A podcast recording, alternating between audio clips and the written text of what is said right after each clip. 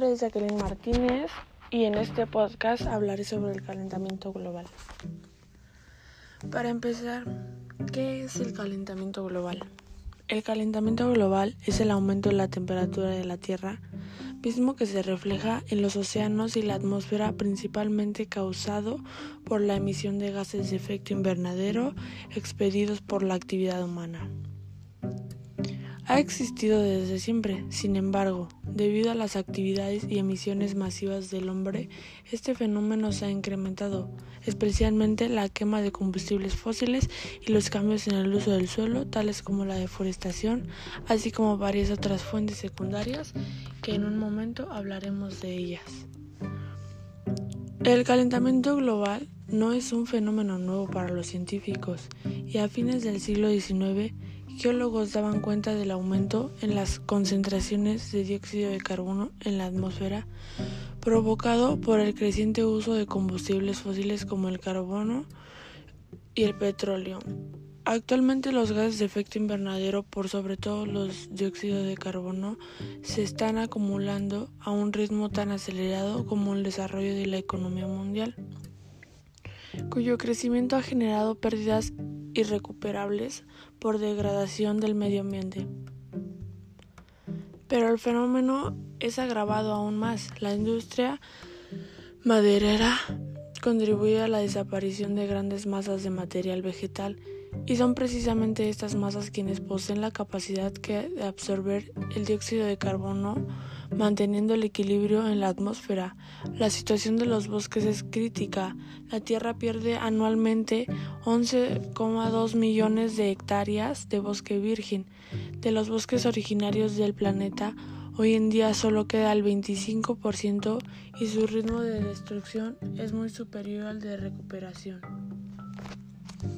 Con esta situación se hace evidente la preocupación sobre el tema. Si la masa de materia vegetal existente no ha podido contener el progresivo aumento de los niveles de dióxido de carbono y esta masa disminuye cada día, ¿cómo se espera que con mayores niveles de gases invernadero no se produzcan más efectos cada día más destrozos del calentamiento global? Los efectos de este uno de los primeros efectos que se ha evidenciado es el derretimiento de los casquetes polares. Las masas heladas están sufriendo un progresivo desgaste que provoca la fractura de grandes bosques de hielo que quedan a la deriva y se disuelven en el océano, siendo su consecuencia directa el aumento en el nivel del mar y la desaparición de ciudades costeras. Un aumento de solo 60 centímetros en el nivel del mar inundaría las tierras fértiles de Bangladesh, de las cuales dependen millones de personas para la obtención de su alimento. Actualmente ya se ha inundado algunos estados e islas del Pacífico e Índico. ¿Cómo se produce?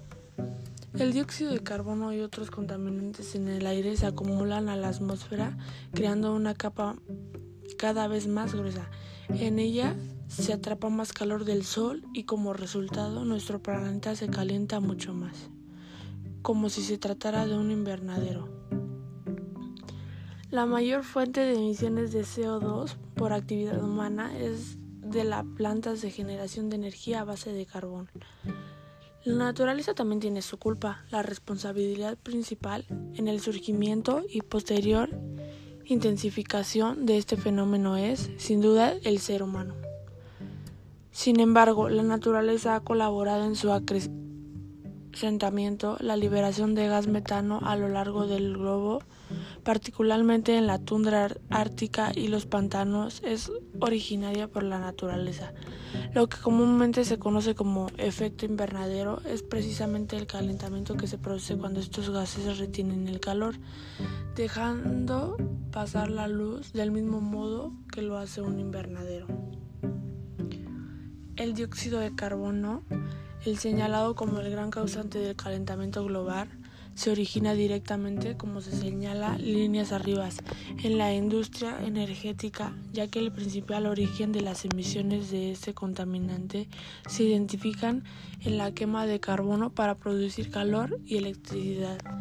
Esto y la dependencia en casi todos los procesos industriales y de transporte del uso de los derivados de petróleo como gasolina, gaseolo, carburante para reactores y gas natural son las principales actividades relacionadas con las emisiones de CO2.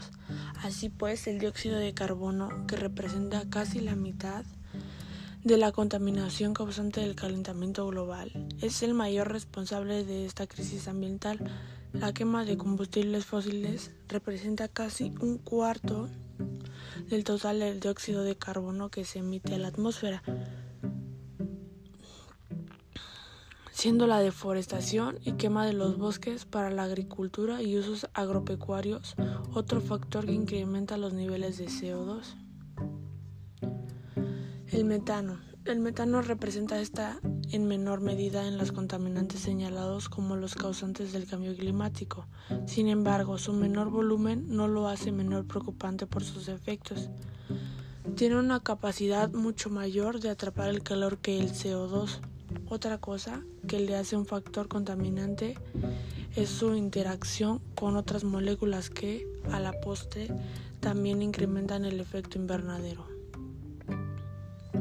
La principal causa de emisiones de metano es la industria agropecuaria, tanto que se estima que aproximadamente la mitad de las emisiones de gases causantes del calentamiento global relacionadas con la alimentación provienen de la producción de carne. Además del ganado, se señala el cultivo de arroz. El metano también proviene de las actividades de producción petrolera, las actividades en las minas de carbón, los rellenos sanitarios, el tratamiento de desechos y en el uso de combustibles fósiles. Ahora bien, como se decía al principio, en el planeta Tierra todo se encuentra conectado y así podemos comprender el efecto dominó que se activa en el calentamiento global es el caso de lo que sucede con el deshielo del permafrost y en lo que esto a su vez ocasiona liberaciones de metano a la atmósfera, contribuyendo el calentamiento inicial y desencadenó este derretimiento.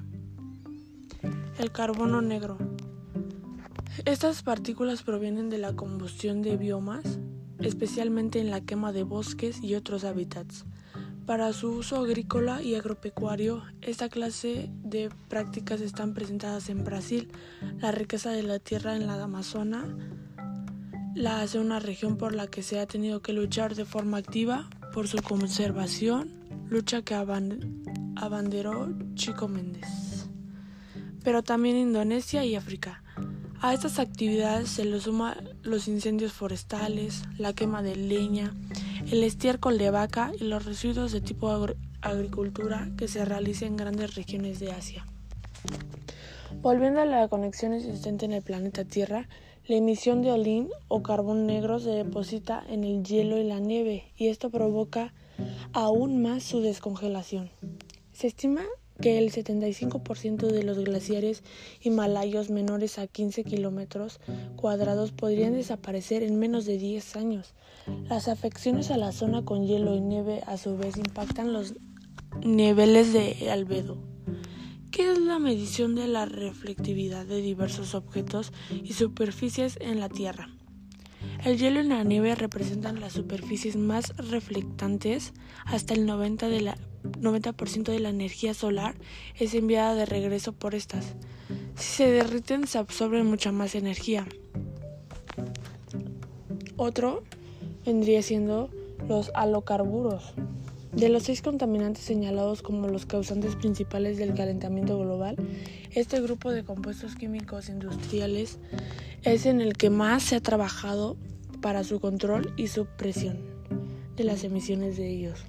Los halocarburos, que incluyen los clorofluorocarbonos, se señalados como una amenaza para capa de ozono y materia principal del estudio del célebre Mario Molina, o al menos muchos de ellos son controlados bajo el protocolo de Montreal, que fuera de aplicación inmediata por la primera crisis atmosférica, el agujero en la capa de ozono, otros más pertenecientes a esta familia son controlados por el Protocolo de Kioto. Las acciones tomadas en torno a, proteger la capa de ozono representan un ejemplo de los acuerdos internacionales que sí se puede lograr. Sin embargo, el mismo calentamiento en la atmósfera puede poner en riesgo la capa de ozono. Otro de estos monóxido de carbono y compuestos orgánicos volátiles. Esta fuente de contaminación representa casi el 7% de los agentes causantes de calentamiento global. El monóxido de carbono se emite por el funcionamiento de los automóviles, mientras los compuestos orgánicos volátiles en los procesos industriales en el mundo.